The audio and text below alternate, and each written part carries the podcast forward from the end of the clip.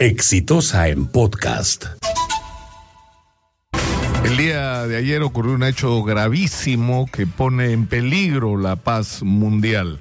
Por orden directa del presidente de los Estados Unidos, Donald Trump, un dron MQ-9 Reaper, al que le llaman Predator B, y que es capaz de acciones eh, militares y, de ataques dirigidos a larga distancia.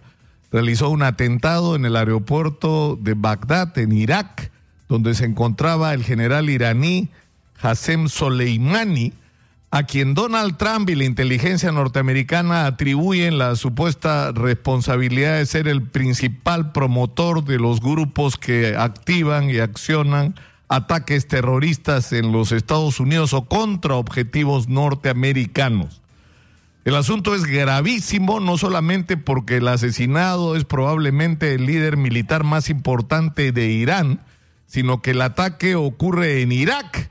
Es decir, que esto va a generar y está generando ya una crisis de proporciones simplemente incalculables para la paz mundial y sobre todo para la situación en el Medio Oriente que va a terminar afectándonos a todos.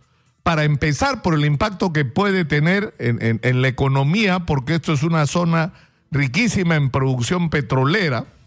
Y como nos explicaba el día de ayer eh, el especialista en temas internacionales Farid Kahat, el bloqueo de las rutas de salida de petróleo que está en absoluta capacidad de realizar Irán podrían disparar el precio del petróleo y afectar de una manera muy seria la economía de todo el planeta porque implicaría un alza de los combustibles que traería como rebote simplemente el alza de los precios en prácticamente todos los productos y servicios en el mundo entero. Pero no solamente eso, sino estamos enfrentados a la posibilidad de una confrontación que escale a niveles que simplemente no podemos imaginar.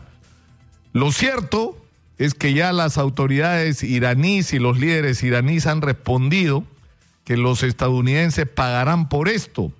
Y hay una amenaza directa contra todas las personas, empresas y sobre todo representaciones diplomáticas establecidas por los Estados Unidos en el, en el Medio Oriente.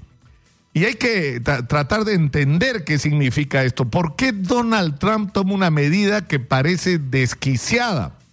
Porque está enfrentando en términos de política interna una situación muy complicada. Donald Trump está enfrentando en los Estados Unidos la posibilidad de la vacancia presidencial, el impeachment, como le dicen en Estados Unidos. ¿Por qué? Porque se ha descubierto, se ha puesto en evidencia y se ha acreditado de una manera bastante sólida que él pretendió o presionó, porque no pretendió, sino que lo hizo, a las más altas autoridades de Ucrania, incluyendo al presidente de Ucrania, para que le den información e investiguen al hijo de Joe Biden, el aspirante a candidato del Partido Demócrata, que es el candidato al que Donald Trump tendría que enfrentar en las próximas elecciones en los Estados Unidos. Es decir, que usó su poder como presidente para presionar a un presidente de otro país, para que ese presidente de otro país buscara la manera de dañar al candidato opositor. Y eso en los Estados Unidos puede ser castigado con la pérdida de la presidencia de la República, pero hoy en los Estados Unidos nadie está hablando de eso.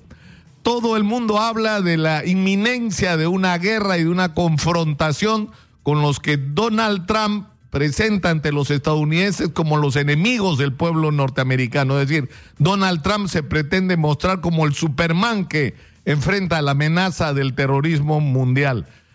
Ahora, esto también nos debe obligar una reflexión sobre, es decir, esto no es solamente un tema que compete a Donald Trump, es decir, estas cosas tan brutales, es decir, un hombre que se siente con el poder y la autoridad suficiente para intervenir en otro país, matar a, a un general y que no pase nada porque él finalmente es el presidente de los Estados Unidos y puede hacer lo que le dé la gana en el territorio de cualquier país y por la forma que a él se le ocurra y sin tener que pasar por... Porque, eh, es muy gracioso porque supuestamente los Estados Unidos es el país que defiende con mayor, digamos, severidad la necesidad de respetar los debidos procesos, los derechos de la gente, que nadie puede ser sometido o castigado sin un juicio previo. Ahí simplemente lo mandaron matar y se acabó la historia.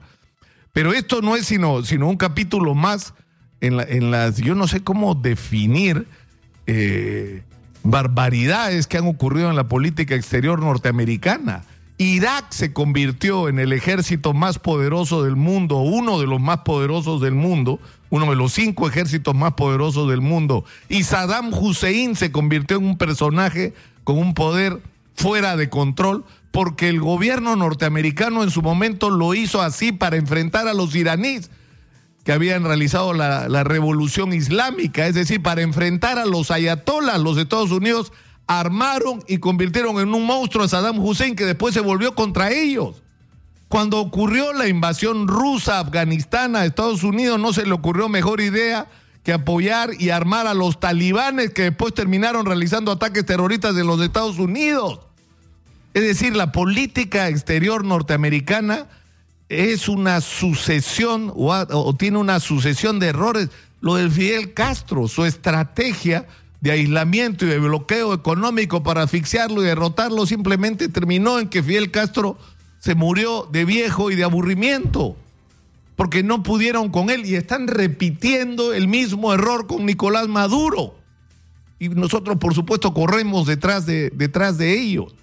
Es muy importante que, que esto nos obligue a una reflexión y una reflexión a nuestras autoridades y a nuestra diplomacia de que nosotros tenemos que ser, pese a que somos un país pequeño, con una relevancia insignificante en relación a las grandes potencias, pero tenemos que ser un país que tenga una política exterior independiente, razonable, conciliadora.